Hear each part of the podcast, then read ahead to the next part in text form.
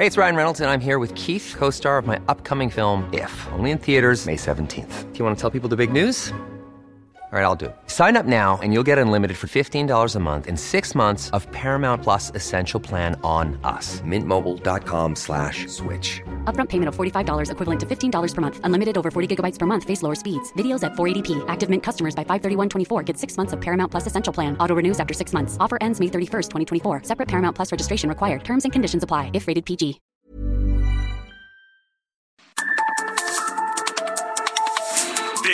Sur, las coordenadas de la información. Con Alejandro Cacho.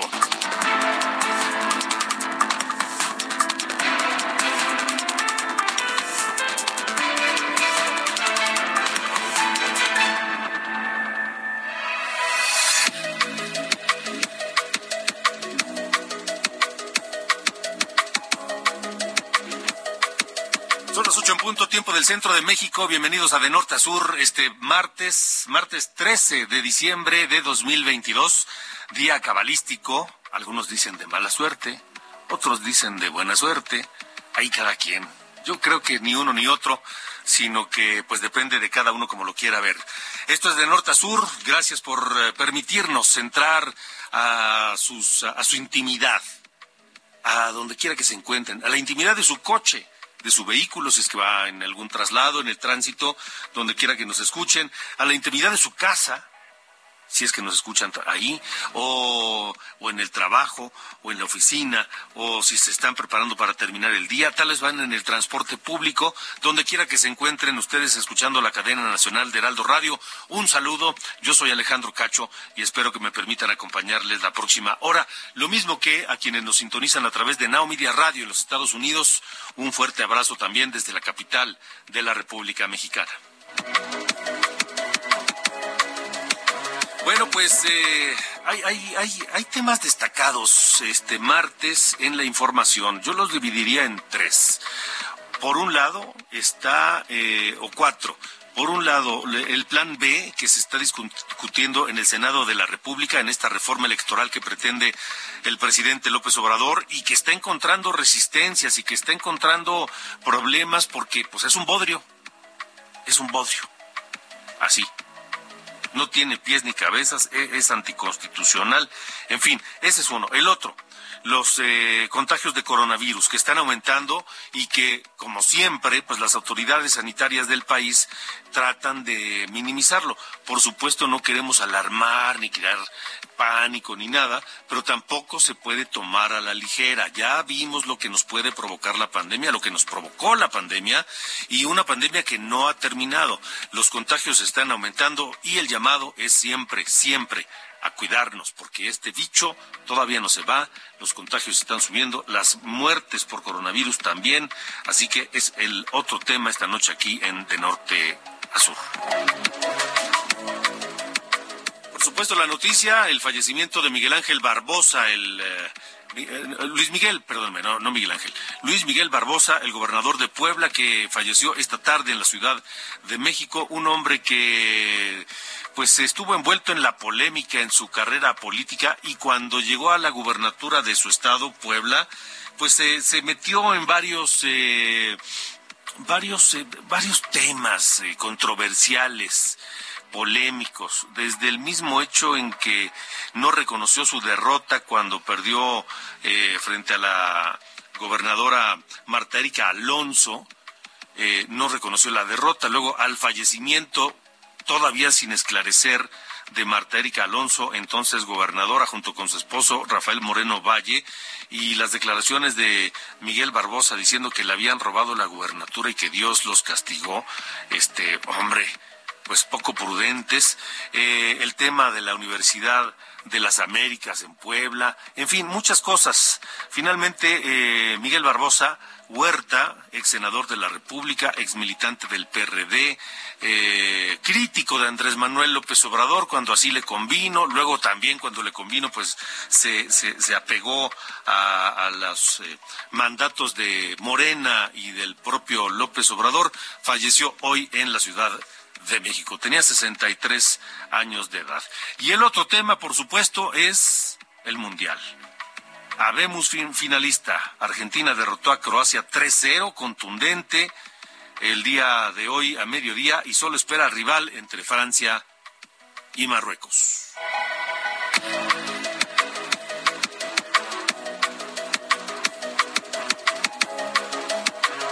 Estaremos platicando con, con Edgar Valero sobre este tema del Mundial.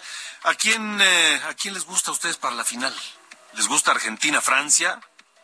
¿O creen que Marruecos podría colarse por primera vez en la historia un equipo africano llegar a la, a la final? ¿Qué creen? ¿Qué puede ser?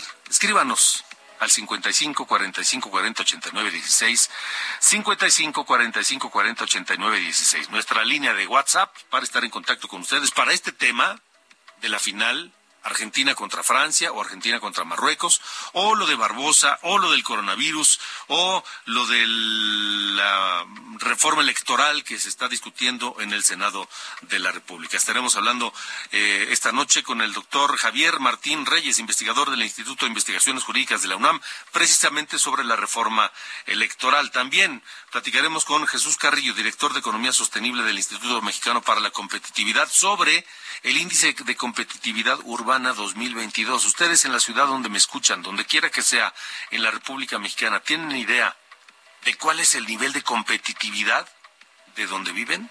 ¿Qué ciudades creen que sean las más competitivas para generar o para atraer o para retener inversiones, para generar economía, para generar empresas?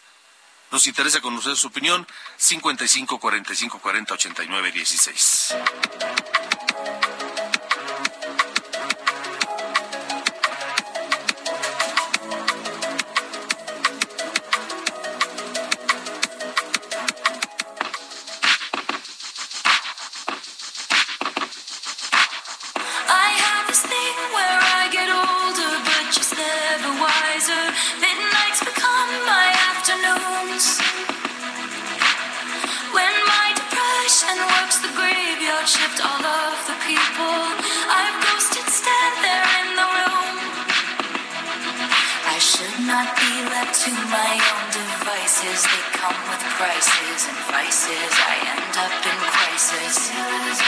¿Qué pasó, mi querido Ángel Arellano? Muy buena noche de martes. Hola, Alejandro, ¿cómo te va? Muy buenas noches. Pues estamos escuchando a Taylor Swift. Está cumpliendo ya 33 años.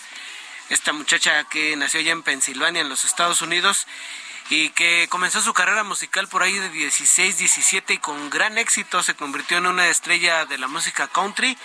Y pues para estos 33 años que tiene ya superó todas las barreras. Es una mujer muy exitosa que todo lo que publica obtiene un gran éxito, como esta canción que se llama Anti-Hero, que es parte de su disco Midnights, que publicó en octubre y que se volvió un tremendo exitazo y uno de los discos más vendidos pues en plataformas y, como se vende, como ya se vendan de cualquier forma que se vendan hoy los discos, porque ya ves que hoy puedes escucharlos en YouTube, en Spotify, pero bueno, que le ha redituado una, una gran cantidad de críticas positivas y pues también de eh, que se ha anotado uno de sus más eh, de, sus éxitos digamos en su carrera musical Taylor Swift Alejandro. Oye eh, yo pensé que era canadiense Taylor Swift. Sí verdad ayer comentaste verdad de lo del de lo del fraude. Sí es ese de nacida en Pensilvania Taylor Swift y pues como dices ya también experimentó sus fans cuando menos no y experimentaron ese amargo trago de haber sido defraudados con los boletos. Y, pensaba mientras te escuchaba hablando de las ventas que ha logrado esta esta mujer eh, como digo evidentemente cómo ha cambiado todo pero sabes que también me parece que hoy es más fácil vender discos y eso no lo digo en de mérito de su éxito y su calidad eh, musical, no. Pues pero hoy es más fácil porque hoy con un clic lo bajas.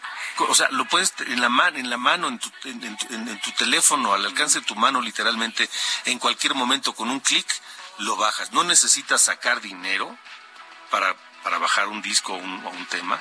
No necesitas ir a una tienda a buscar el disco, darte el tiempo. No. Lo puedes hacer en cualquier momento en tu mano. Sí, y ya ahora se, se vende, vendes eh, canciones, ¿no? Ya no tanto el disco completo, sino un sencillo.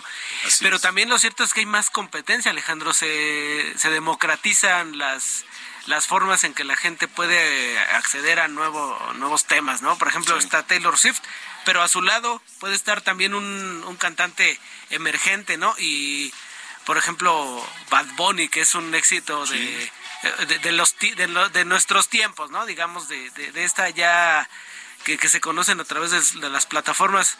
No conozco exactamente su, su historia, pero por ahí vi un encabezado que decía, y pensar que hace seis años estaba empacando mercancías en una tienda Bad Bunny y ahora es un fenómeno que se pues que se ubica hasta arriba de los más escuchados en plataformas, Alejandro. Bueno, está bien. Así es, así es el tiempo. Que Ahí vamos adaptándonos, Alejandro, a la nueva forma de escuchar música. Así es. Gracias, Ángel. Gracias.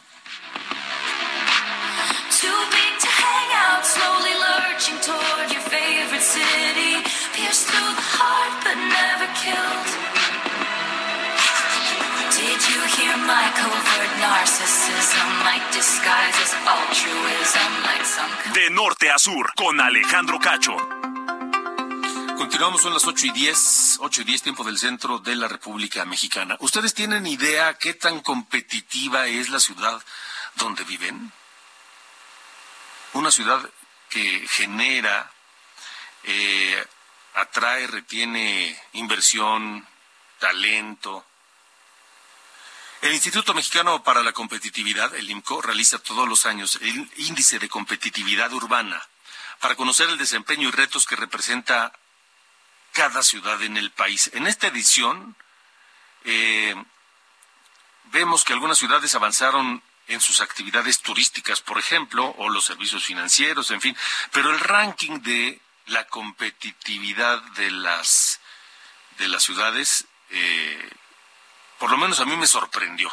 Está con nosotros Jesús Carrillo, director de Economía Sostenible del Instituto Mexicano para la Competitividad, IMCO, a quien saludo. Jesús, buenas noches.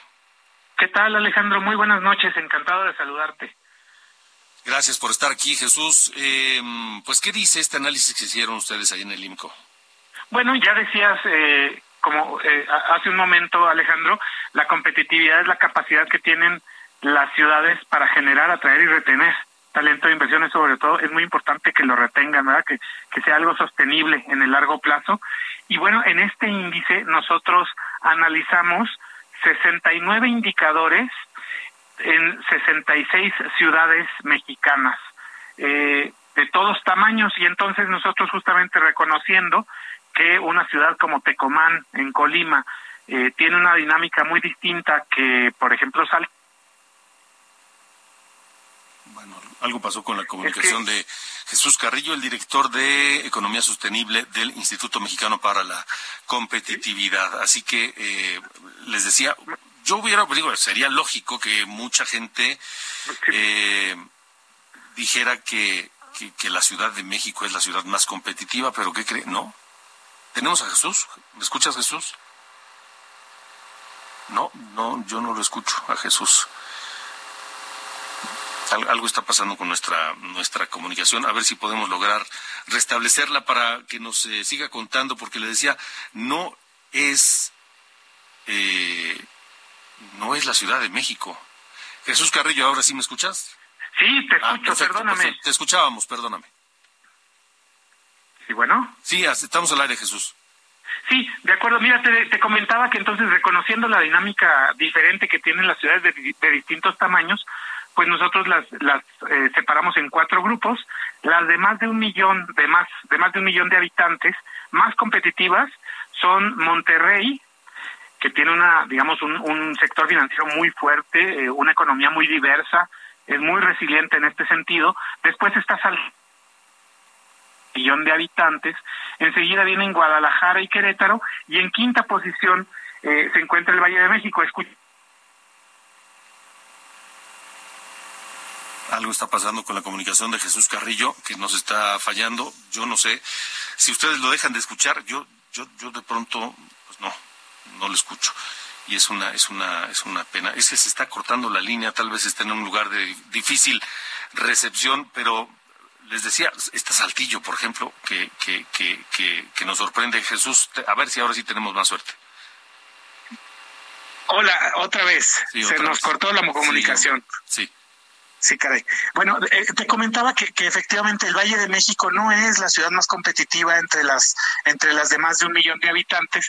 Esto se debe a que en particular del año pasado a este ha sido una ciudad que, que en general todavía no recupera varios indicadores de, de, de, empleo formal y la economía en general todavía no repunta, sobre todo si la comparamos con otras ciudades muy grandes. En contraste, Saltillo, por ejemplo, es una ciudad que, que se ha destacado por ser ahora ahora más segura, está siendo muy, muy, eh, eh, crece bastante en, términos eh, económicos, también se está diversificando. En fin, Saltillo ha tenido pues un, un desempeño bastante interesante en los últimos, en los últimos años.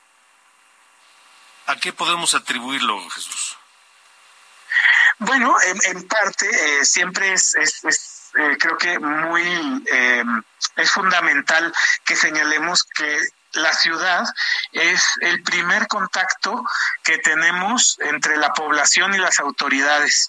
Es decir, apenas salimos, eh, Alejandro, de nuestras casas y ya vemos problemáticas, desafíos y fortalezas de las ciudades. Tú sales de tu casa y ves basura en la calle, es de la ciudad. Eh, andas en la noche, digamos, de regreso hacia tu casa y no hay alumbrado público, es un tema de la ciudad. Faltan los servicios eh, de agua, es de la ciudad. En fin, hay una serie de condiciones que son muy importantes. Por ejemplo, la percepción de la seguridad, Alejandro, es algo que se da no tanto por estos crímenes de alto impacto como el homicidio o el secuestro, sino por las condiciones de la incidencia delictiva en delitos del fuero común.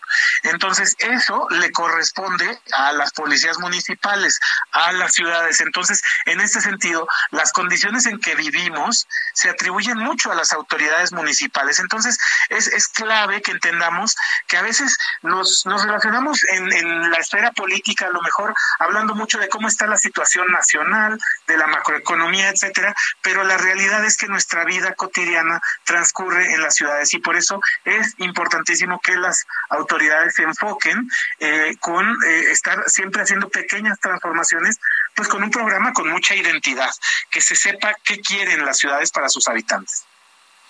Ok, eh, depende para, para medir este nivel de, de, competitividad de las ciudades, ¿qué es lo que ustedes en el INCO toman en cuenta? ¿La ubicación, la infraestructura, la, la, la, logística de acuerdo a la ubicación del lugar? ¿Qué influye?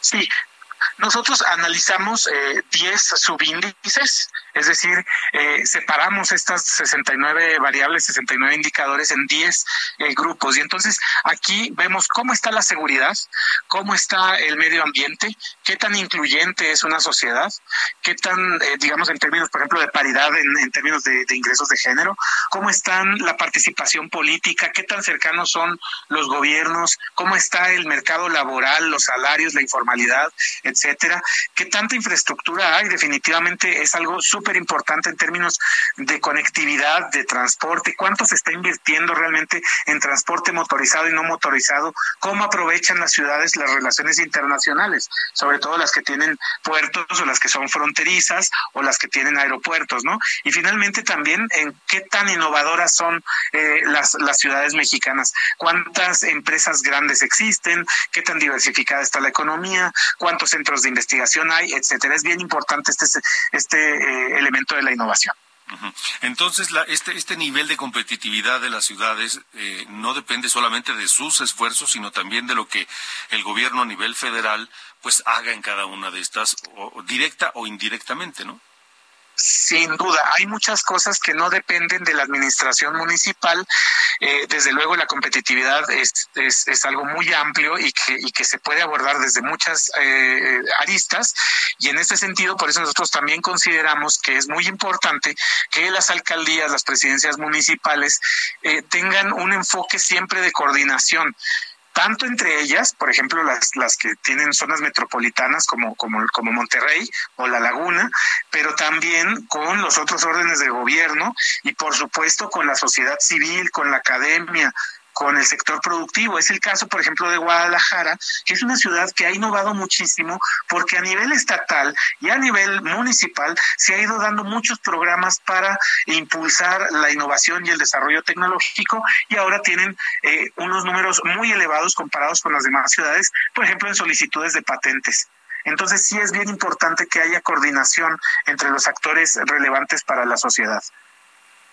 Jesús, por último, rápidamente, ¿cuáles son las menos competitivas de México?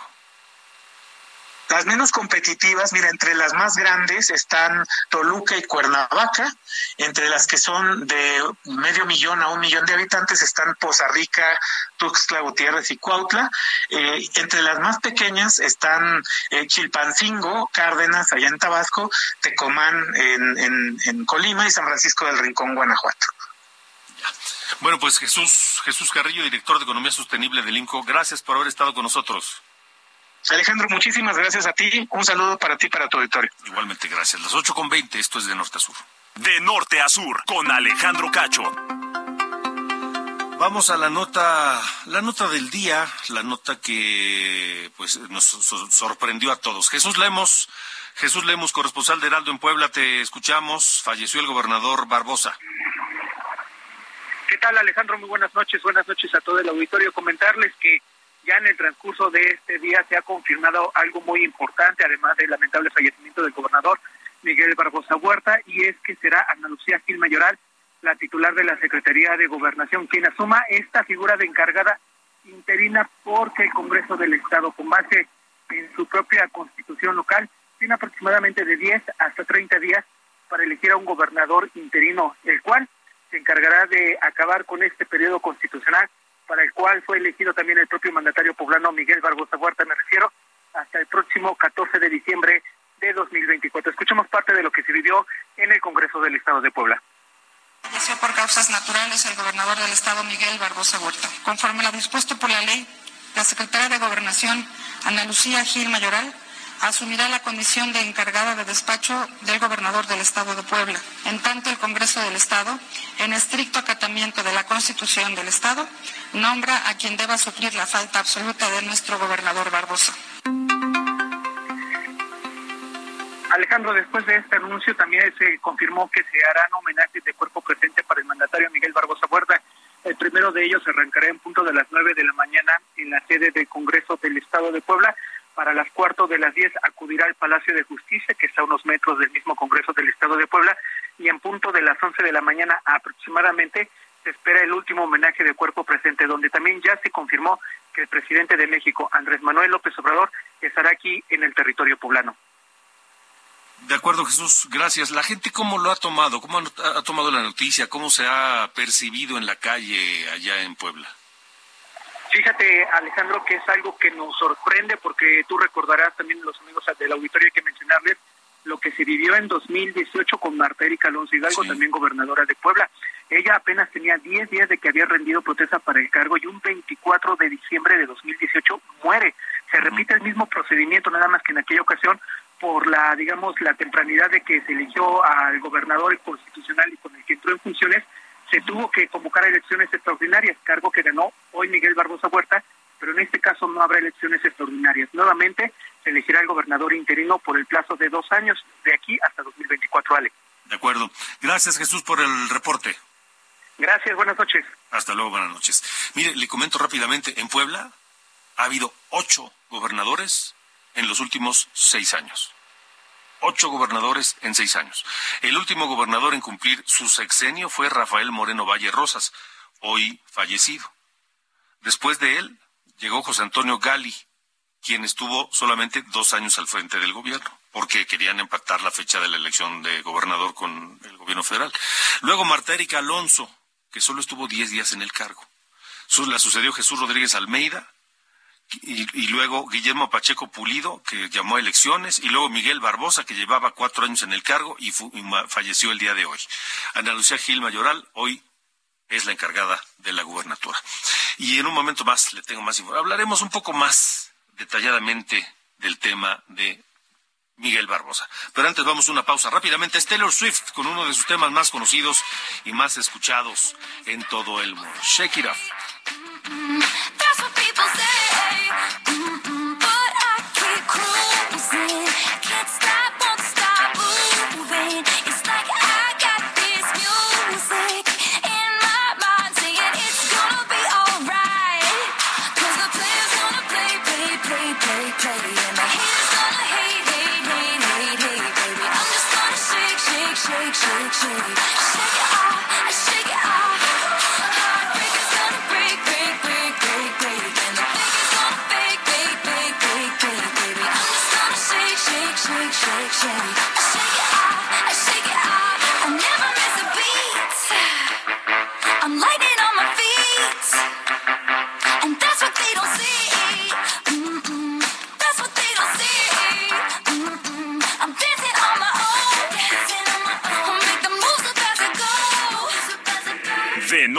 Sur. Con Alejandro Cacho.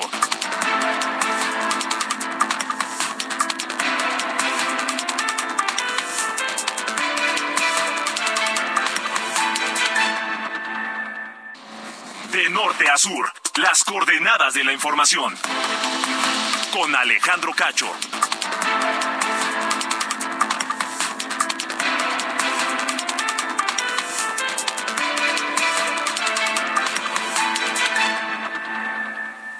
Hoy es tu oportunidad con Ford Andrade La Viga de estrenar tu Ford Expedition Max 2022 con blindaje nivel 5. Aprovecha este modelo exclusivo en México. Llámanos al 55 2128 4071 o visítanos en Calzada de la Viga 1880, Mexicalcingo Ixtapalapa, código postal 09099, Ciudad de México. ¿Ya sabes qué harás con tu aguinaldo? Gastarlo todo no es una buena opción. Mejor ponlo a trabajar para que te genere buenos rendimientos. En Finsus, te ayudamos a multiplicarlo con una tasa de hasta 13.13% anual. Descarga la app y comienza a invertir desde 100 pesos de forma fácil y segura. CAT nominal de 13.13%, CAT real de 7.49% antes de impuestos, tasa de rendimiento fija anual. Consulta términos y condiciones en www.finsus.mx. Maestro, ¿cuál es el secreto para cubrir mejor? El secreto está dentro. ¿Dentro de mí, maestro? No, dentro de este empaque de aplanado Cemis. Sé un campeón con Cemix, que te ofrece la mayor variedad en adhesivos para instalar pisos y en estucos para aplanar paredes. Adhesivos, estucos y boquillas Cemix. Bien pegado, bien seguro. Adhesivos, estucos y boquillas Cemix. La mejor alineación para tener una Ever catch yourself eating the same flavorless dinner three days in a row? Dreaming of something better? Well, HelloFresh is your guilt-free dream come true, baby. It's me, Kiki Palmer. Let's wake up those taste buds with hot, juicy pecan-crusted chicken or garlic butter shrimp scampi. Mm. Hello Fresh. Stop dreaming of all the delicious possibilities and dig in at HelloFresh.com. Let's get this dinner party started.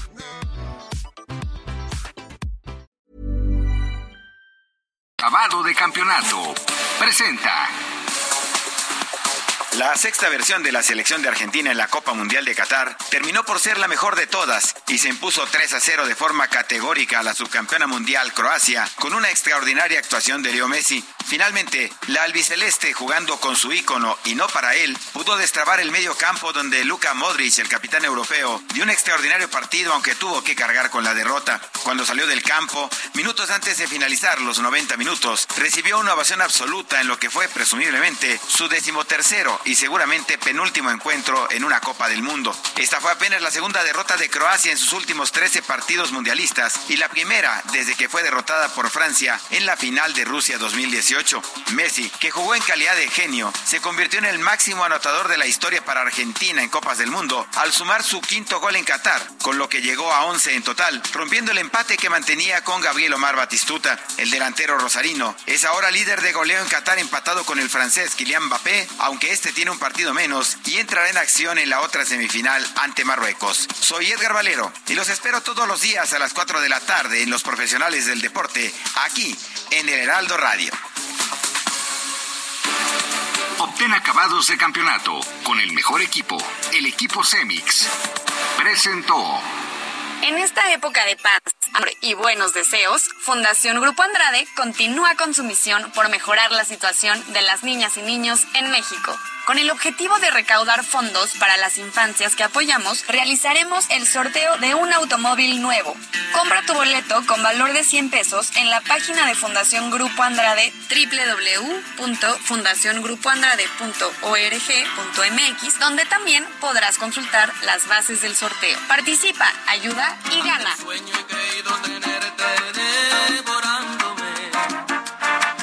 mojado mis sábanas blancas recordándote.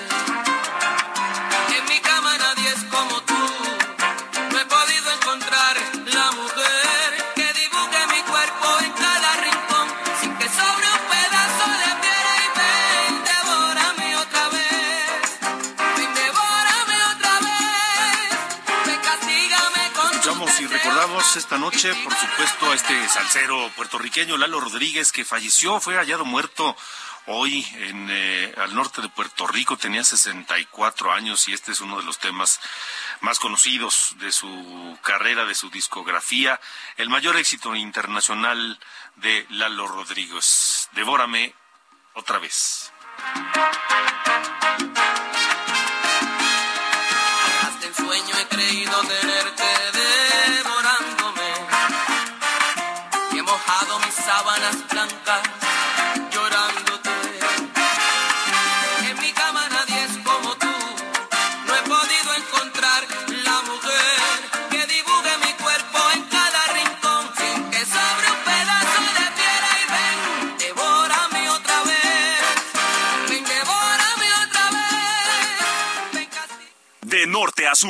Coordenadas de la información. Buenas noches, estas son las noticias de norte a sur. Luego de que en Nuevo León se reordenó el uso obligatorio de cubrebocas en espacios cerrados, ante el aumento de casos de COVID, esta mañana el subsecretario de Salud, Hugo López Gatel, rechazó que esta medida se implemente a nivel nacional, pese a aceptar que sí hay un alza en los contagios. Sobre el alto número de casos de influenza, el subsecretario pidió vacunarse contra esta enfermedad, pero también señaló que las personas jóvenes saludables acuden a los puestos de vacunación contra influenza, quitándole la oportunidad a quienes realmente necesitan la vacuna. El gobierno federal ya prepara el anteproyecto del reglamento de la Ley General en materia de desaparición forzada de personas, en la que trabajaron además comisiones locales de búsqueda, quienes han ayudado a enriquecer su contenido, señaló el subse- subsecretario de Derechos Humanos, Alejandro Encinas.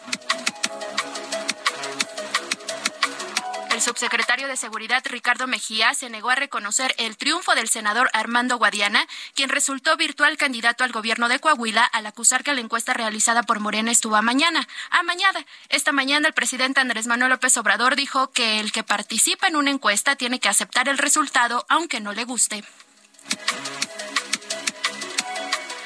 Unanimidad, con 449 votos, el Pleno de la Cámara de Diputados aprobó la convocatoria al proceso de elección de los cuatro consejeros del INE para el periodo 2023-2032, tras la culminación del cargo del titular, Lorenzo Córdoba, y de sus pares Ciro Murayama, Adriana Favela y Roberto Ruiz.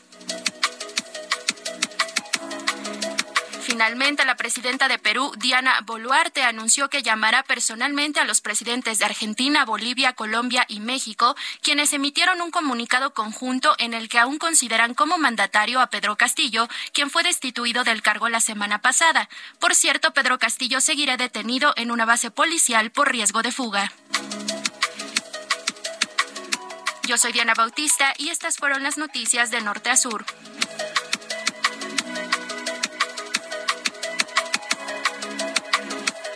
De norte a sur, con Alejandro Cacho.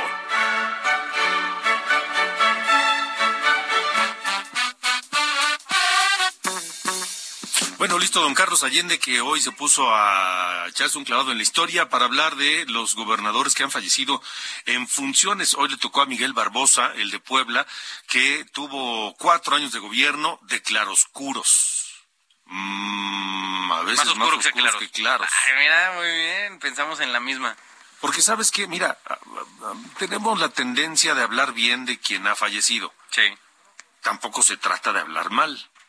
Pero no podemos poner en un altar a nadie solo porque se murió. Sí, sin duda. O sea, no es hablar Sin hacer pestes un balance de, real de... Sí, no es hablar pestes lo de los que ya no, no es hablar pestes de los que ya no están, nada más, pues digo, se tiene evidencia de lo que se, lo que hizo esta persona estando en vida y igualmente se puede criticar, ¿no? No, señor. o sea, no- no tiene que a fuerzas estar este vivito y respirando. Para ver, son otros tres casos que, al menos en la historia reciente, han eh, fallecido, gobernadores que han fallecido en, eh, en, en funciones. El primero y, y- y, bueno, el más antiguo que puedo encontrar, al menos en los últimos 30 años, fue Eduardo Villase- Villaseñor, el gobernador de Michoacán, en el 94, aquel ilustre año, eh, que parece que en el 94 pasó todo, ¿no? O sea, eh, Estuvo 21 días en, en funciones, lo acusaron de fraude electoral para llegar a su, a su a- al encargo, pidió licencia y murió en un accidente de carretera a los pocos días. Entonces, pues, nunca llegó a haber este juicio ni nada. Luego, eh, Gustavo Vázquez, gobernador de Colima, en 2015 eh, viajó en una avioneta y se, bueno, estaba viajando en una avioneta, se estrelló, más o menos eh, lo, lo que pasó con Juan Camilo Mourinho, más o menos la misma historia. Luego estuvo Marta Erika Alonso, ¿no? en 2018, en este eh, helicópterazo el 24 de diciembre, bajo pues, cierto tipo de, de circunstancias sospechosas, que parece que, eh, ahorita que, lo- que lo, lo estabas diciendo al principio, traté de hacer memoria en qué quedó la cosa y, y creo que lo último que supimos fue una especie de, de dictamen o investigación que presentó Javier Jiménez Espriu cuando todavía estaba en la Secretaría de Comunicaciones, ¿no? Sí, sí, pero en realidad no se ha, no se ha esclarecido. Es Sí, un no, crimen que todavía no... se- no, Es, es una muerte, no un crimen. Sí, sí, sí. Eh, Es una muerte que todavía no... eh, que, que no debió haber ocurrido y que no sabemos por qué, por qué pasó. Bueno, sí, o sea, como que lo tenemos muy muy claro, ¿no? La sucesión de hechos que llevaron al, a, a este, este suceso. Y ahora, pues, Miguel, Miguel Barbosa, que andan diciendo que fue por este causas naturales. Yo, francamente, lo dudo muchísimo. Y no porque no, no lo sean, sino por el, por el evidente estado de salud en el que estaba el señor gobernador. Digo, ya si estamos hablando de causas naturales, pues, así sería Luis Echeverría, ¿no? Que se murió de 100 años es- el- el- este, este año. Eso sí son causas naturales. Pero el señor tenía 63, estaba muy por debajo de la expectativa por medio de vida, con eh, amplias y muy conocidas, eh, digamos, eh, condiciones médicas que amenazan su vida, más en un estado como en el que estaba, de, eh, pues, de, de estar estresado, ¿no? De una constante eh, de trabajo, igual de, pues, de cierto grado de obesidad. Entonces, pues, no, no, dudo muchísimo que la oficina de comunicación tenga, este, de Puebla, tenga razón en este asunto de la, de la muerte natural. Pues ya habían dicho, ¿no? Que estaba estable. diabetes- Y ahora miren cómo quedaron. Sí, padecía de diabetes severa desde hace muchos años, incluso se dudaba de su condición de salud durante la campaña, se decía que eh, le costó mucho trabajo, mucho esfuerzo físico eh, llevar a cabo la campaña y además no se cuidaba. Sí, pero era así de, ya tengo diabetes, pues de algo me tengo que morir, ¿no? Sí, sí, sí. Y pues ahí está. Muy bien. Bueno, ese es la- el asunto, la, la pequeña historia de los gobernadores que han muerto en funciones. Dale, gracias. Un abrazo.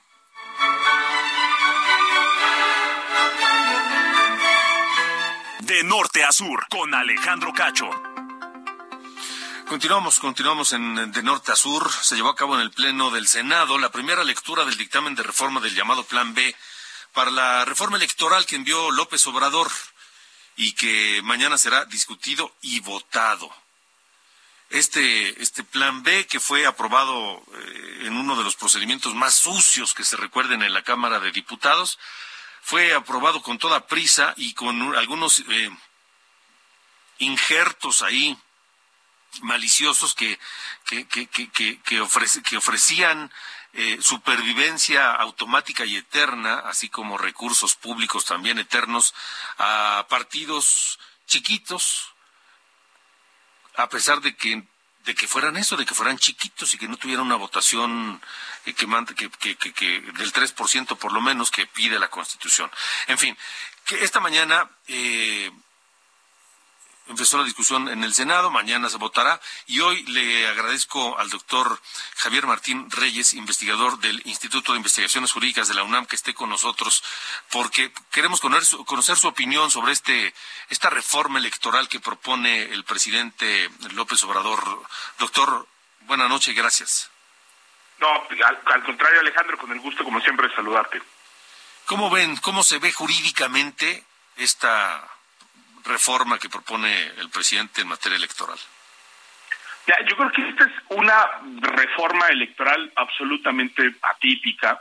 O sea, es decir, si uno ve las reformas electorales que se han hecho eh, del 77 a la fecha y sobre todo desde que vivimos pues ya en un sistema democrático, nunca habíamos visto una reforma que viniera, déjame ponerlo así, promovida desde el poder para afectar a los árbitros electorales, para quitar los candados y las garantías que permiten que los votos se cuenten y se cuenten bien y que busque influir indebidamente en la manera en que las autoridades realizan sus tareas y que afecta de manera muy clara a la autonomía de los árbitros eh, electorales. No creo que es una reforma eh, que aunque se haya hecho solo a las leyes secundarias y qué bueno que no se aprobó la reforma constitucional porque esa también tenía eh, una enorme cantidad de problemas. Aquí lo que estamos viendo, Alejandro, son muchísimas modificaciones que preocupan. se desmantela prácticamente toda la estructura territorial del INE, que es lo que permite pues que todas y todas podamos recibir de manera correcta nuestra credencial para votar, el padrón electoral y la lista nominal funcionen de manera este eh, eh, eh, adecuada, sin que voten los muertos, sin que personas sean indebidamente excluidas. se altera la manera en la cual se conforman las mesas directivas de casilla, que pues es una de las garantías más importantes del voto. Cada vez que acudimos a las urnas, quienes reciben nuestros votos pues son nuestras y nuestros vecinos que son seleccionados a través de procedimientos absolutamente aleatorios, es decir, cualquier persona, ¿no? de ciudadana tenemos la misma probabilidad de ser este, seleccionados. Eh, es una reforma que al mismo tiempo eh, busca afectar ¿no? a los tribunales electorales, en particular se plantea disolver no una sala muy especial muy relevante que es la sala regional especializada que es y no es casualidad esto, la que le impone las sanciones a los partidos políticos, a los aspirantes, candidatos y precandidatos cuando violan las leyes eh, electorales, esto se está borrando del mapa, es también una reforma que busca atarle las manos a las autoridades para que no sancionen los actos anticipados de campaña, las violaciones a las condiciones de equidad y otro tipo de ilícitos este, eh, electorales. Y es además, pues déjame ponerlo así, una eh, reforma profundamente centralista en diversos eh, sentidos. Se busca también debilitar a la estructura centralizada del INE, a la Secretaría Ejecutiva, a la Junta General Ejecutiva, que básicamente pues son las áreas eh, del, del INE más allá del Consejo General, pues que permiten que esas grandes decisiones del Consejo General y también lo que está contemplado en la Constitución y en la ley, se materialice en, procedimientos. El, INE es una institución como todas que tiene áreas eh, de mejor, Alejandro, pero es una institución de clase mundial reconocida internacionalmente por esos procedimientos relacionados con la organización de las elecciones. Y hoy lo que estamos viendo es un intento, con el pretexto de la austeridad, de fusionar áreas, desaparecer otras, concentrar funciones, ¿no? En órganos que no le que no le corresponden. Entonces, eh, sí creo que es una desgracia, pues, que todo parezca indicar que se va a aprobar en esos términos eh, eh, una reforma de este tipo, que además hay que decirlo, pues ha sido aprobada de una manera muy poco democrática, es decir, violando los procedimientos legislativos, sin que haya deliberación, sin que las comisiones puedan hacer este su este su, su, su trabajo y prácticamente en cuestión de días lo que vimos fue la aprobación de una iniciativa que ni siquiera las personas legisladoras que la votaron sabían que implicaba y ahorita pues sí, algunos cambios al parecer en el, en, el, en el Senado, pero que están muy lejos de dejarnos eh, una reforma electoral que fortalezca la democracia en México. Muy a mi pesar y por el contrario, creo que desgraciadamente lo que tenemos ahí es una eh, reforma que debilita esas garantías que permiten que la democracia en México sea una eh, realidad y es en ese sentido pues una reforma, Alejandro, profundamente regresiva. Eh, ¿Tiene futuro de llegar a la Corte esa reforma?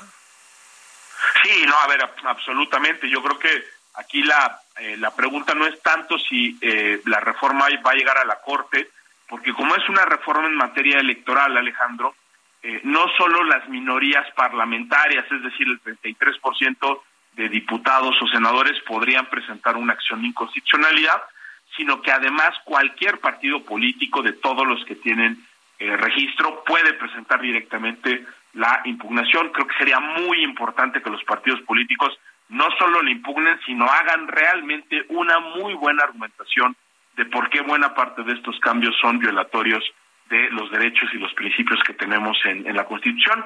Creo que también hay una posibilidad de que el propio Instituto Nacional Electoral presente una controversia constitucional ante la Corte y que eventualmente pida que se suspendan los efectos de esta reforma mientras se resuelve la controversia constitucional. Y la otra vía, Alejandro, que es eh, importantísima, es que también cuando se empiecen a aplicar estas modificaciones legislativas, se abre la puerta para que se, se presenten juicios y recursos ante el Tribunal Electoral del Poder Judicial de la Federación, que simplificando mucho las cosas, pero, pero para que la audiencia lo entienda, es una suerte como de Suprema Corte de Justicia especializada, es decir, en, el, en, en materia electoral no hay amparos, los amparos no son procedentes, pero sí tenemos juicios y recursos que proceden ante el Tribunal Electoral y yo creo que en ese sentido el papel tanto de la Suprema Corte de Justicia como del Tribunal Electoral va a ser fundamental para limitar, invalidar o inaplicar no estas disposiciones que pueden ser contrarias a la Constitución. Pues vamos a ver, vamos a ver en qué queda el tema. Doctor Javier Martín Reyes, gracias por haber estado con nosotros. No, hombre, para el contrario, Alejandro, te mando un abrazo y como siempre un gustazo. Igualmente, el investigador del Instituto de Investigaciones Jurídicas de la UNAM, 850. De norte a sur, con Alejandro Cacho. Bueno, tenemos finalista, mi querido Edgar Valero, ¿cómo estás? Hola, mi querido Alex, ¿cómo estás? Buenas noches, quiero saludarte a nuestros amigos de Norte a Sur. Pues sí, tenemos a el gran favorito, o uno de los dos grandes favoritos, que ya está instalado, pero pues ha sido gracias al trabajo extraordinario de Leo Messi, que bueno, pues hoy se ha combinado con Julián Álvarez, eh, devolviéndose favores uno al otro para conseguir los tres goles con los que Argentina ha derrotado a Croacia. Eh, ¿Te sorprende que, que, que, Argentina esté en la final? No, no, fíjate que no. Eh, de hecho, eh, Alejandro, eh, había platicado, pues, eh, al principio de la Copa del Mundo, que yo veía como favorito para coronarse al equipo de Argentina. Me sorprendió la derrota contra Arabia Saudita, pero ¿sabes qué? Hoy vimos la sexta versión diferente de Argentina en este Mundial. Eh, una Argentina jugando, o, si esto fuera música, sería, no sé, a, a medio tempo, ¿no? O sea, despacio, eh, tomándose su tiempo, haciendo las cosas como le convenía, porque enfrente tenía un cuadro peligrosísimo, eh, tenía a un gran mariscal de campo de la media cancha de Croacia, que definitivamente pues fue durante gran parte del partido la principal preocupación, Luka Modric, eh, pero vamos, esta, esta Argentina eh, ahora sí jugó, como lo veníamos platicando Alejandro desde hace varios días, ya no juega eh, para Messi, juega con Messi, que es diferente. Forma parte de, de o, o formaron un equipo donde Messi es evidentemente el corazón, pero donde se integran. Y, y hoy, vamos, eh, el primer gol del partido, que es un penalti que cobra Messi con una, un zurdazo impresionante, había sido por una falta sobre Julián Álvarez precisamente. Y el segundo gol es una joya de este muchacho, 22 años tiene eh, Julián Álvarez y todo el futuro por delante, se escapa 50 metros con el balón, dispara eh, y, y Livakovic, el portero de Croacia, tapa el disparo, pero el balón el, el le queda nuevamente a Julián Álvarez y en el contrarremate hace el segundo. Y el tercero es una gran jugada de Messi eh, que, que desborda por la banda izquierda eh, y le pone un servicio pues, igual, con la mano a Julián Álvarez. Eh, hoy Messi estaba como genio, eh, eh, Alejandro. Y llegan, llegan muy, muy crecidos a la, a la final. Vamos a ver si es Marruecos o Francia. ¿Quién te gusta? Yo creo que Francia es la selección técnicamente más dotada de esta Copa del Mundo y Marruecos ha sido carácter, ha sido pues mucho impulso emocional, pero hay un punto donde ya eso no alcanza, sobre todo cuando vas a enfrentar a un equipo de las características técnicas y con el mejor jugador del mundo en este momento que es Kylian Mbappé. Híjole, sí. Va a estar interesante. A mí me gustaría que fuera Marruecos, la verdad. Yo hubiera querido que la final fuera Croacia-Marruecos. Digo, para cambiarle un poco, pero, pero sí, reconozco que Argentina hoy fue superior a Croacia, les pasó por encima y pues merecido que esté en la final. Sí, mira, te, voy a dar dos datos que son de estas cosas eh, bonitas que de pronto se leen, ¿no? Y, que sirven pues para, para emocionarse. Solamente otros dos jugadores argentinos habían anotado dos veces en una semifinal de la Copa del Mundo. Uno fue Diego Armando Maradona, el otro fue Mario Kempes, y bueno, los dos, eh, unos días después, eh, obtuvieron la Copa del Mundo. Eh, y el otro es que, pues, Argentina es la segunda ocasión que pierde su primer partido en la Copa del Mundo. y pues ahora ha avanzado ya a la final igual que la vez pasada. Otros equipos fueron España e Italia, pero España sí se coronó campeón del mundo, Alejandro. Pues a ver qué pasa el domingo. Edgar Valero, gracias. Gracias a ti, buenas noches, un abrazo. Hasta luego, buenas noches.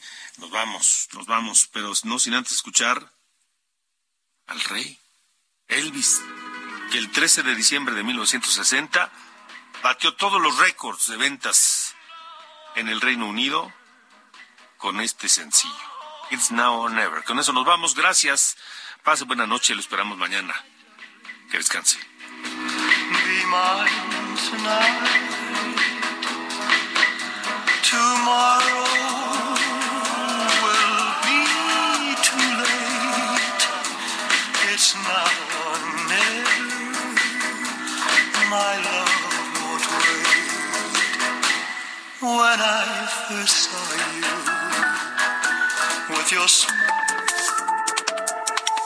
Esto fue De Norte a Sur, las coordenadas de la información.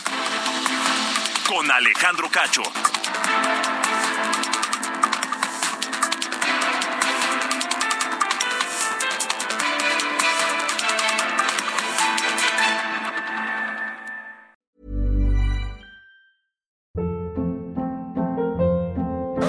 Hold up. What was that? Boring. No flavor. That was as bad as those leftovers you ate all week. Kiki Palmer here, and it's time to say hello to something fresh and guilt-free. Hello Fresh. Jazz up dinner with pecan-crusted chicken or garlic butter shrimp scampi. Now that's music to my mouth. Hello Fresh. Let's get this dinner party started. Discover all the delicious possibilities at hellofresh.com.